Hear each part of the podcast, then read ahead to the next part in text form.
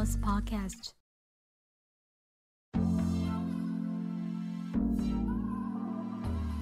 Hello，大家好，我是小本。最近大家过得如何呢？有没有觉得上次七月底左右的中度台风烟花台风来过之后，感觉天气似乎没有像之前那么的炎热了，晚上还有股凉意的感觉？嗯，今天看了一下桌历，今天录音的这一天是八月七号，星期六，也就是农历立秋的节气。这代表什么呢？代表凉爽的天气要来喽。接着，明天是八月八号，也就是父亲节，刚好是农历鬼门开的时候。那么，今天就要来聊聊鬼故事。记得在国小的时候，我和我哥都在同一家安亲班的。这家安亲班有一个地下室。这间地下室的主要用途是来看电影或是办一些活动的时候会拿来做使用。那地下室里有一间约两平大的小储藏室，里面有放一些杂物啦什么的。在我们安亲班的小朋友里面，流传着许多不同的传说，都说那间储藏室里面有鬼，还有很多同学说他们有看过，真的有白影在那边飘。于是到了暑假鬼门开的时候，安亲班里面的高年级的同学就会带着其他同学，还有一些中低年级的小朋友一起到地下室去组一支试胆队伍下去做灵动的体验。高年级里面有一位个性比较大胆的男同学，他会以五人为一组的一个小组，分别进去储藏室里面，并且不开灯，也不带任何手电筒和发光的东西进去。然后会叫外面的人把储藏室的门反锁起来，就是锁只能由外面的人打开，里面的人是完全没办法开锁的。那什么时候能够开门呢？就是关到里面的人受不了，开始大叫敲门，外面的人才能把外面的锁打开，让里面的人出来。这样，但是我比较胆小啦，就没有跟着大家一起进去那间神秘的储藏室。据说体验过的人有感受到，就是有人搭着自己的肩膀，不然就是感觉被推了一下。这样虽然不知道是真的还是假的，但是看到那些体验过的人都是一脸恐惧的分享他在里面的实际感受，就觉得相当的恐怖。嗯，那这个活动当然是在安庆班老师不知道的情况下，学生自己私下举办的活动。后来，这个试胆的体验越办越大，也越来越多人加入。有一次参加试胆大会的人，全部都坐在地板上围成一个大圈。这次的活动大概有二十几个人左右吧，就是蛮多的，就围成这样一大圈。然后我们就把地下室的电灯全部关上，最后只剩下一盏，就是紧急逃生门上面有一个绿色长方形的指示照明灯，就是还亮着。光这样想就觉得很有气氛，大家应该能够想象当时的情况是什么样子吧？那灯被关上了之后，开始有女生害怕的在那边碎碎念，有的同学是把眼睛闭上，然后环抱着，好像在保护自己一样。那比较大胆的人就是全程眼睛张的大大的，一直左右张望这样。我记得我也有参加这场的试胆大会，那我是眼睛张大的。嗯，在那边看，但是我没有一直东张西望啦。老实说，我什么都没有看到，但是当时我却有感觉到有人在我的背后，就感觉变得比较沉，说不上来这种感觉，就是感觉蛮特别的，有一股能量在我的背后。然后接着就有女生开始尖叫说她被碰了，然后很多人也开始说他觉得有人把手放在他肩膀上什么的，但是整场活动下来，却也没有人说他看到了什么。不过，大家的身体上都有一些灵动的感受。然后就在这个时候，突然一瞬间，地下室的灯全部被打开了。老师很生气的说：“你们在干嘛？赶快给我回教室去！”这场试胆大会就是在老师骂人的情况下结束这场活动的。现在想想，我觉得其实还蛮白痴的，但 也算是一个奇妙的体验啦。到了国中，也不免会接触到前仙还有笔仙的事情。大家通常会玩前仙和笔仙，都是为了要问感情上的事情，就是问一些，嗯，我暗恋的他是不是也喜欢我，或者是我应该要告白之类的吗？就是感情上的问题啊。那我有玩过前线还有笔仙，同学之间也都流传着，就是说，嗯，玩这些东西必须要在学校阴暗的角落去玩，才容易请得出来。如果是在像是有国父像的地方，还有孔子像，就是有仙人像的，或者是像在升旗讲台旁边，如果在旁边玩的话，也比较不容易请得出来。不然就请出来之后，他们的活动力会比较低。所以我们通常都是在班上的角落的位置上去玩的，可能就是太阳比较照不到的地方吧。那以前比较常在玩的是前先。就是先拿出一张白纸，再随便拿一支笔，那我们就会在白纸上画出请前仙的阵法。小本先提醒一下，前仙和笔仙千万还是不要随便去玩，因为你不知道你请来的他是好的还是坏的。那么前仙的画法，这里我只有凭印象，呃，回忆出来的，就是先在白纸上的十二点钟方向先标记出本位的位置。然后左上角画一些食物，可以画一些像是薯条、汉堡、果汁之类的插画。然后接着在左下角写上零到九的数字，那右下角就是写上是与否、对与错，还有知道和不知道这种一翻两瞪眼为一组的答案。那最后右上角就是写一些关键字之类的字句，大概是这样。那钱币就准备一块钱或是五块。还有十块或五十块都可以，没有限制。但我们通常都是拿十块来玩啦，因为面积比较大，同学可以一起来玩。这样，刚刚前面说的请前先的阵法画好之后，还有钱币也准备好了之后，就可以来玩前先了。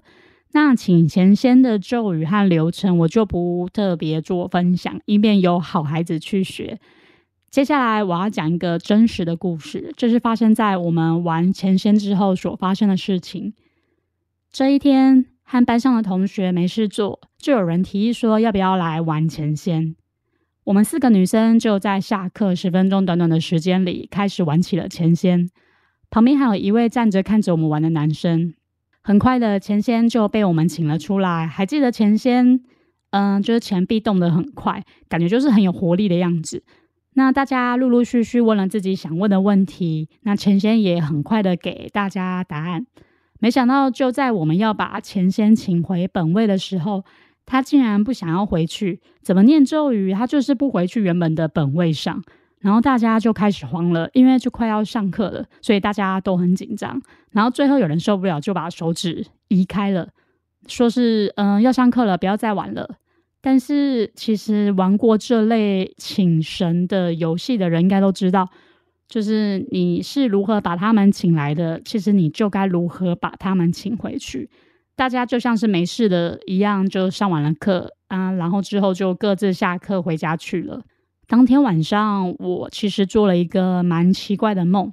小时候的我本来就是一个非常多梦的人，就是很常在做梦的人。但是这天这次的梦很真实，有一种很不一样的感觉。我梦到在黑暗中起了一些烟雾，突然正前方的远处出现了一个黑影，像是成年男子的高大身影，五官和身材、头发什么的看不是很清楚，就是灰蒙蒙的这样。那个黑影没有接近我，就是一直站在正前方的远处，像是看着我一样站着不动。我也没对他说话什么的，我们就是彼此互看那样。突然有一个声音跟我说：“你们找我来就是要请我帮忙，我可以帮助你们。”黑影说完话之后，我就醒来了，完全不知道这个梦是什么，就是一种很奇怪的感觉。然后我就去上学了。到了班上，昨天一起玩前线的三位同学，加上站在旁边观看的男生，我们开始讨论昨天晚上睡觉做梦的事情。没想到大家都梦到类似的影像。还有同学的手臂和大腿上有掌印在皮肤上面，真的就是大大的手掌印在上面，然后上面有微微的压印这样。那大家当下都起鸡皮疙瘩，我们都非常的害怕。特别是那位男同学，他其实是一个有阴阳眼的人。他说他有看到那位他，但是男同学不敢说他在哪里看到，只有说他有说你们需要他帮忙的时候可以找他。只要一想到要他帮忙，他就会出现。男同学一讲完，开始就有女生尖叫说：“不要再讲了！”所以我们就散会了。虽然说不幸中的大幸就是没有发生什么不好的事情，但是光是大家集体梦到类似的梦的这一点，就已经够恐怖了吧？还有人身上还有出现手印的压痕什么的，我想听完这个故事后，你应该就不敢去玩了吧？提醒一下，当你在玩钱仙和笔仙这类型的游戏时，其实无形之中也吸引了许多好兄弟在旁边看你玩哦。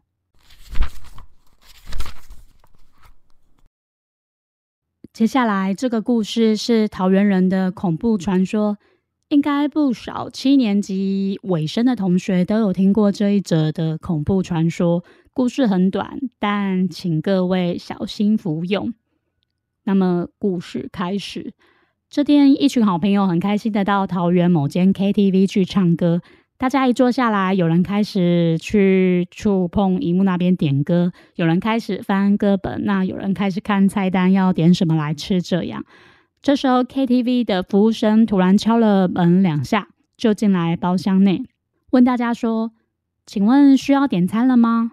其中那一群人就有人说：“先不用，我们还在看，要点餐的时候我们再来按服务铃就好了，谢谢。”服务生就说：“好的。”便离开了包厢。这群人里面，突然有一个人很困惑的说：“你们刚刚有看到服务生从哪里出去的吗？”这时候，大家突然安静了下来。那个发问的人就说：“他是从厕所门出去的。”大家立刻骂三字经，就手忙脚乱的拿了自己东西就冲了出去。以上就是桃园某间 KTV 的灵异传说故事结束。这是我在二十二岁、二十三岁左右时的亲身经历。当时我租了一个套房在进修女中的附近。那一阵子的我睡觉的时间非常的少，因为当时读的大学是在职专班，白天上班，晚上上课都是上到十点多左右，所以通常回到家也都快十一点了。那第一次遇到是在我刚到家的时候。当时已经十一点了嘛，那我正准备拿钥匙开家里的大门。我是住在一栋旧公寓的电梯大楼里，我是住在三楼最左边边间的一间套房里头。那电梯则是在另一侧，也就是大楼最右侧的那一头。那当天已经晚上十一点了，我正准备拿钥匙准备开家里的大门时。突然，我的余光好像有看到一个人影站在最右侧的电梯的前面，但我很确定我搭电梯上来的时候是我自己一个人的，所以我下意识的往右边去看，竟然看到一位老先生站在电梯的前面一动也不动，脸是朝向电梯的，但从我这个方向看，只能看得到他的侧脸。那位老先生身形是消瘦的。那上衣是穿着一件无袖蓝色单薄的上衣，然后还有一件短裤。那头是低低的，但是面向着电梯。这样，这位老先生是我住在这边从来没有看过的住户。当时我就心里想：这么晚了，怎么还会有老先生不睡觉站在电梯前面呢？当我有这个想法的时候，我竟然开始起鸡皮疙瘩。我就知道我看到东西了，我就立刻把家里的大门打开，进到屋子里面去。那么鸡皮疙瘩也就消下去了。在某天，我又第二次看到这位老先生。这一天一早，我一如往常，就是起床到厕所去梳洗。我站在厕所的洗手台前面刷着牙，那洗手台上面有一面镜子，我就一边刷着牙，一边抠着自己的眼屎。直到我刷到一半，我忽然看到镜子里面的左上角出现了一个身影。我以为是我眼花了，我揉了揉眼睛，又再一次睁大了眼睛看着镜子里面的左上角，我竟然看到一个人的身体，但是我只看到躯干和臀部的地方，穿着是和我第一次看到老先生的穿着是一样的。最诡异的地方是，就是他出现在厕所的左上角的墙壁，像是正在从 A 墙穿到 B 墙一样，一个九十度角，但从镜子上看到是静止的状态，并没有看到头和手还有腿。那我吓到静止不动，但又觉得如果不动的话，其实也不是办法，总要让画面消失吧。这个时候的我就缓缓的把头往后往左后方的左上角看，然后我没有看到人，还有任何的东西。然后我再立刻往回镜子里面看，诶，不见了，那个躯干就消失了。第一次和第二次碰到这位老先生的间隔时间，好像是在一个月内，算是蛮常看到的。但是那位老先生并不会吓我，我也没有感受到威胁什么的，只是家里偶尔电视会自己打开，这样就这样子而已。后来我上网爬文，看网络上有人说这可能是地基主，所以之后我就准备了鸡腿便当，还有炷香来祭拜，也烧了一些纸钱。不过说也奇怪。做完了这些之后，我就再也没有看到那位老先生了，电视也不会再平白无故的被打开了。从此之后，我只要换地方住，我就一定会拜地基主。但是有一些房东，嗯，他会禁止房客烧香什么的，我就换个方式来去做祭拜，就是会去附近的土地公庙拜拜。毕竟土地公也算是当地那一区的区管，所以找土地公来拜拜也是不错的选择。那我会准备两份贡品，一份是给土地公爷爷的，另一份则是请土地公爷爷帮忙把贡品带给现在住的地方的地基主。这样，然后开始会拜土地公和地基主之后，似乎就不太会碰到一些灵异事件了。那这点其实我真的要感谢那位当时住在那边的地基主的老先生的提醒。嗯，在外地租房的人，如果你有听到这集的话，刚好呃要进入农历七月了，别忘了要拜一下地基主或是附近的土地公哦。有拜拜，真的有差哦。这是两年前在 YouTube 上看到的都市传说，当时看到觉得蛮吓人的。这次为了做这一集，今天又再看了一次。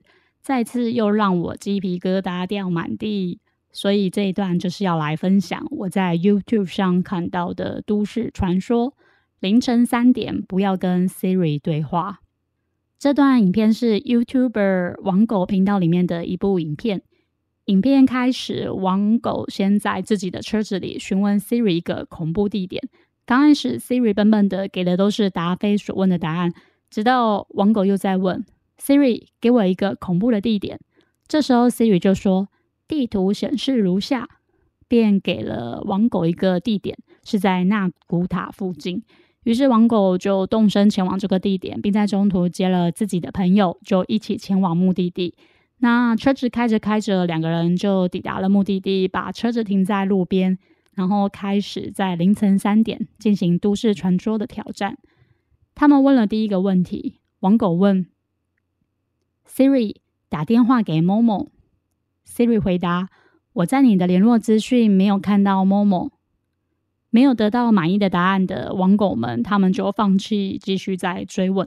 但是就在这个时候，他们开始觉得后座怪怪的，便往后看，但是什么也没有看到。这里我先补充一下，某某是在二零一八年开始流行的恐怖都市传说。这是一个非常危险的自杀游戏，但其实某某的样貌是来自于二零一六年日本的一位香书境界的妖怪作品，名字叫做孤惑鸟。但因为孤惑鸟的外貌被有心人士来利用，然后让世界各地到处都在发生企图伤害别人，或是甚至是自杀的事件，所以作者就决定亲自消灭这个作品。接着，他们问第二个问题：“Siri，你在哪？” Siri 回答：“就在这里呀。”王狗和他朋友就觉得，嗯，Siri 的答案没有什么，于是就直接跳到第三题的问题。他们就问 Siri：“ 你最爱的国家是什么？”前前后后他们问了九次，Siri 都是给答非所问的答案。那王狗的朋友说：“可能 Siri 不喜欢聊这个吧。”于是他们就放弃问这题下去。然后这个时候。王狗突然看到副驾驶座旁边的窗户，说：“靠背哦，我看到窗外有一个影子。”这时，王狗突然灵机一动，改变问题的方向，因为前三个问题问的不太成功，所以他们改了后面三个问题，他们变成想问他们自己想问的事情。王狗便接着问 Siri：“ 刚刚窗户外面的影子是什么？”Siri 先是沉默了一会，便说。东西，两个人听到答案后互相对看了一下。王狗还是觉得后座怪怪的，又再往后看了一下。他旁边的朋友说：“你一直往后面看，很可怕，你知道吗？”这时候 Siri 变得开始有点不太一样，给的答案也都是充满想象空间的答案。那王狗就接着问：“为什么要带我们来这个地方？”Siri 的回答：“以下是我在网络上查到的资讯。”给的答案好像似乎蛮正常的。那王狗的朋友又再问了一次：“带我们来这里是哪里呀？”Siri 这时候回答：“佛曰不可说。”然后他的朋友又接着再问：“我们在你旁边吗？”Siri 说：“我好像听不太懂。”这时候王狗再补问一句：“你跟我们在同一个空间吗？”Siri 回答：“不予置评。”就在这个关键的时刻，王狗问了一个最关键的问题。他问：“我们后座是不是有人？”Siri 先是沉默了一会，回答说。有人，两个人又再次互看了一下，完全不敢说话，便开始呃在尴尬的傻笑，大概持续了几秒钟。这时候王狗就说：“我不想玩了啦！”他们就迅速的开车回到一般的街区上。每次我看到最后那一段啊，就是 Siri 说“有人”的时候，我整个都是起鸡皮疙瘩，哎，超级毛的。影片感觉非常的真实。如果对影片有兴趣的朋友，我会把影片的链接放在方格子上。有兴趣的朋友可以上去看看，看你们会不会也跟着鸡皮疙瘩掉满地这样。不晓得在听这集有当过兵的朋友，在当兵的这段期间，有遇过或是听过什么恐怖的故事吗？在我身边当过兵的朋友，完全没有人在当兵的时候遇过模型那什么的。营区内也没有什么恐怖传说。我当时心想，怎么可能啊？感觉营区就是有许多蒙辛娜的传说啊。于是我就在 d c a r 上找到一篇非常有画面的当兵的鬼故事。为了还原故事的完整性，我尽量会按照网络上的原文来做分享。那么故事开始，半夜两点左右，半梦半醒之间，听到救护车的声音停在了寝室楼下。过不久又开走了。一早起床洗漱时，虽然时间很紧凑，不过大家还是纷纷讨论了昨晚的救护车。我当时在某新训中心，先来说说连上的格局。我们是两个连共用一栋，规格大概就是左半边一连。右半边二连，一二连中间是楼梯，最两侧也都是楼梯。一栋有三层楼，一楼是中山室，二三楼都是寝室。可想而知，走廊是非常非常长的。那晚过后，连上常见的长官少了一位，那位长官比较拘巴，遇到他不会对你有好脸色那种，所以没看到他，大家反而开心。而且也常常有长官要受训，需要调去其他地方几个月的这种事情，所以大家都不以为意，继续做好自己的事情，等待新训结束下部队。终于等到结训的前几天，因为该做的事情都做完了，比较有时间可以闲聊，跟长官们也混得比较熟，开始会讲一些有的没的。直到班长说到：“你们知道为什么叉叉班长？”以下简称为 A，一直都没有出现吗？出于听好奇心的心态，我们就静静的听班长说出实情。没错，那天晚上救护车载走的就是 A。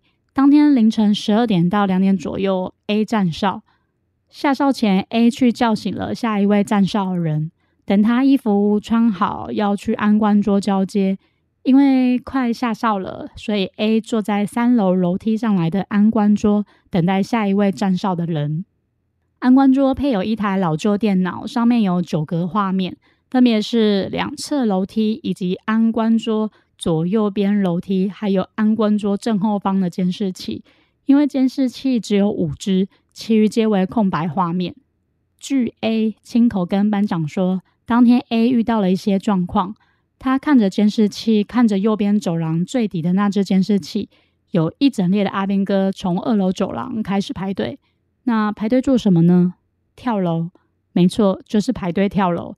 当过兵都知道，每层楼的围墙都是由网子围住的，就是为了要防止阿兵哥跳楼。事情到这里，A 知道自己撞鬼了，因为有实体的人不可能穿过网子往下坠。到这里还不打紧，其中一位排队的阿兵哥脱队了，向着安官桌的方向走去。因为半夜，整条走廊只有感应灯和安官桌上微弱的灯光，但是当时感应灯没有亮。慢慢的。向 A 走来的阿兵哥，走超过最右边的监视器的监视范围，离 A 越来越近。接着，缓缓的从 A 的安官桌旁的监视器的画面出现。A 此时监视器看画面里，看见他就站在自己右前方，但是抬头看却什么也没有，继续看着监视器。看见了他缓缓的绕过安官桌，站在 A 的后面。当时 A 真的害怕极了，因为监视器画面显示他正在看着 A 从监视器里看着他自己，有点老舌。不过大家可以仔细想想，如果是自己该有多可怕了。然后他就知道 A 发现他了。此时，如果你是 A，你亲眼看见有个好兄弟站在你后面并盯着你，你会怎么做呢？这时候的 A 选择装没事，再过几分钟就要下哨了，眼睛死死的盯着监视器，哪里都不敢看，等待下一位站哨人来救自己。但这个时候可能是他的好奇心吧，他瞬间弯下腰，把头绕过 A 的肩膀，从侧脸看着 A，这是一瞬间的举动。A 说他就是看到监视器里的他的这个举动才昏倒的。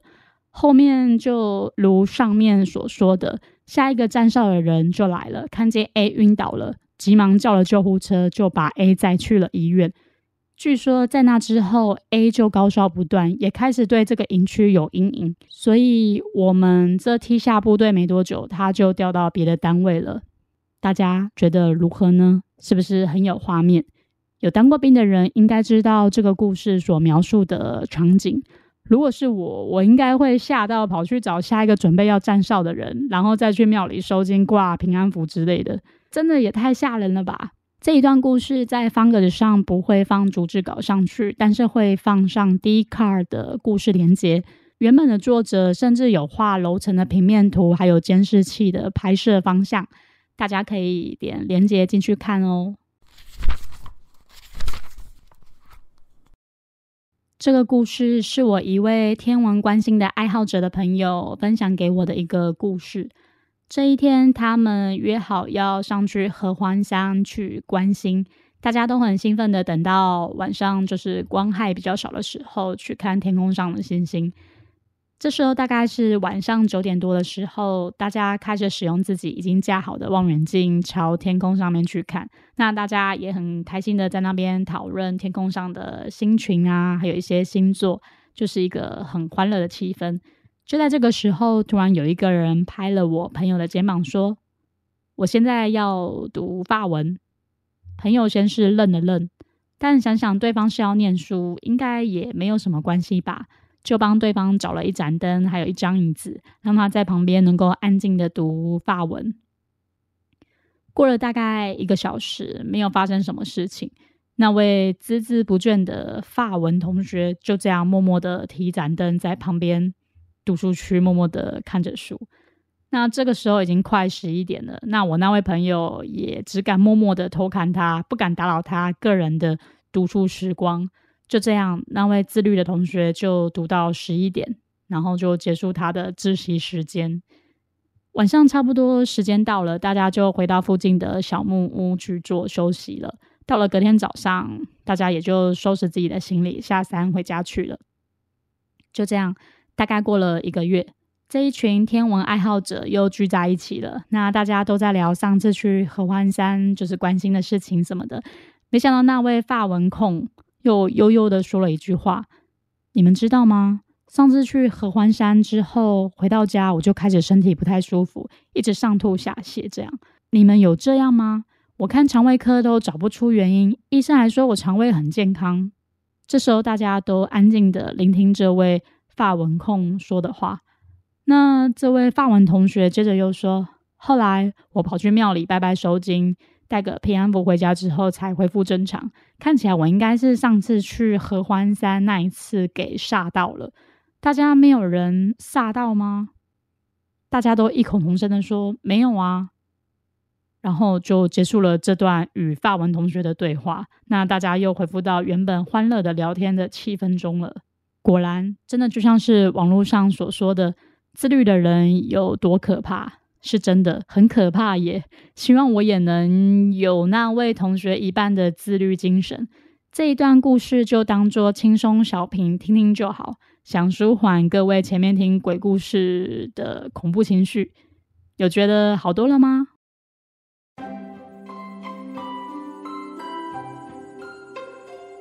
恐怖故事其实也很可以讲耶，也是文字量爆棚的一集。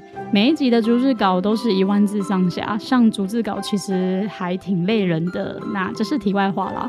做这集其实我很害怕在鬼月的时候录这一段，所以我赶在今天八月七号录好录满，以免到时候录到不该出现的声音。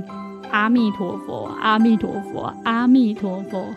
来说一些佛号来回向给大家，还有缓和一下自己的情绪。希望这一集各位会喜欢喽。那么今天就到这里结束喽，感谢大家今天来收听我的节目，我是小本。如果有什么话想跟我聊聊，可以到方格子平台这边留言，或是 IG 私讯我。那么如果想请我喝杯咖啡，也可以到方格子平台这边抖内支持小本哦，感谢您。如果没有抖内也没有关系，你也可以选择订阅我，或是把节目分享给你身边的所有的朋友，也是支持小本的一种方式哦。别忘了听下次最新上传的有声手账，我们下次见，拜拜。